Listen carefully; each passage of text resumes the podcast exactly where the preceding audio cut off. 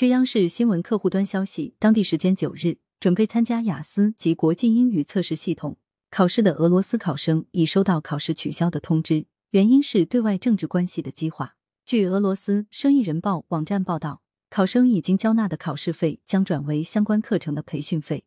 如果考生拒绝培训则只能等到考试恢复。感谢收听羊城晚报广东头条更多新闻资讯请关注羊城派。